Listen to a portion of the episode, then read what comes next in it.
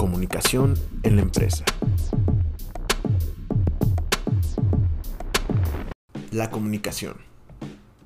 Durante esta primera etapa pudimos entender el concepto de comunicación, que al final era un intercambio de ideas y pensamientos entre dos o más personas. Pudimos entender que el proceso de comunicación hay un emisor, un receptor y un mensaje. También que hay vías de comunicación, canales formales, que son los cuales nos dan la información para poder realizar nuestro trabajo. Existen otros canales informales de comunicación en donde se generan otro tipo de datos. Entendimos también que hay tipos de comunicación. Una comunicación descendente, que es la clásica de los trabajos. Una comunicación ascendente, donde son las organizaciones que entienden la importancia de la comunicación y empieza de abajo para arriba que hay una comunicación horizontal o lateral que nos permite un intercambio de información entre departamentos. Hay una comunicación transversal que también nos permite dotar a toda la empresa de un lenguaje común e involucra a la organización en valores y cultura. También entendimos que el control es un factor muy importante y más en empresas donde las normas son muy estrictas que el tener una buena comunicación también fomenta la motivación, porque así las personas pueden cumplir sus objetivos. Las expresiones y las emociones también son un factor importante al momento de entender los elementos de la comunicación. Que entre más información tengamos en la comunicación, lograremos más efectividad. Y finalmente, la claridad que tengamos en nuestra comunicación nos va a ayudar a la resolución de problemas. Pero, ¿y cómo ponemos en ejemplo todo esto? Bueno, pues imaginemos que estemos en una empresa. Dicha empresa está dedicada a la construcción de colchones.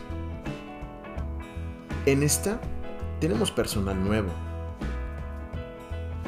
Y el objetivo del día de hoy es realizar algunos colchones. En esta empresa contamos con un supervisor, el cual pues no tiene nociones de la comunicación efectiva. A lo cual esta persona les ordena que se integre a sus actividades sin una capacitación adecuada. Haciendo un paréntesis de esto, debemos entender que la calidad de un colchón se deriva de la unidad de resortes, acoginamiento, materiales eh, y tipo de cerrado. Pero si yo les preguntara en este momento qué cantidad tiene de resortes tu colchón, seguramente no lo sabrías. Y ni siquiera imaginabas que había diferentes cantidades de resortes para que un colchón se sintiera mejor. Así como ustedes, los trabajadores nuevos tampoco saben esta información. Su actividad el día de hoy será llevar las unidades al área de construcción, las personas que van adelante de ellos no se preocupan por esta parte, únicamente reciben el producto y empiezan la construcción. Y bueno, al parecer todo parecía bien. Pero ¿qué creen?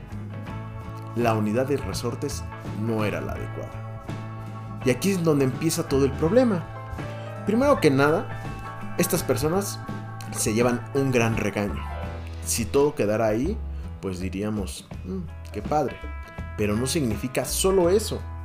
Aparte del regaño, significó un retraso en la producción. ¿Qué significa este retraso? Pues que el día de hoy no se le va a poder entregar a Liverpool. Bueno, si ellos entendieran, pues las cosas estarían bien. Pero no pasa eso. En empresas tan grandes, en muchas ocasiones existe la penalización. Esto ya significó gastos para la empresa horas extras dentro de la fábrica, más materia prima, desperdicio y finalmente más dinero. Y todo parecería que fue culpa de los empleados, pero no. Lamentablemente la culpa fue de la organización, porque no tenía un plan de comunicación en el cual se le capacitara correctamente a los empleados. El supervisor no tuvo la iniciativa de verificar que ellos efectivamente tuvieran toda la información para poder desarrollar su trabajo correctamente. Y problemas como estos surgen todos los días. Con nuestras parejas, con nuestra familia, con nuestros amigos, donde la ausencia de información nos genera problemas. donde dichos problemas dependerá de nuestra habilidad para resolverlos y esta habilidad se vea aunada con más comunicación. Entonces podemos entender el gran valor que tiene la comunicación. Es el motor que mueve el mundo. Ustedes como profesionales deben enfocarse en fomentar la calidad de esta. Y si el día de mañana existen problemas en su organización, seguramente serán de comunicación y la culpa no será de los trabajadores, será suya al no realizar un buen plan de comunicación. Esto sería todo por esta semana.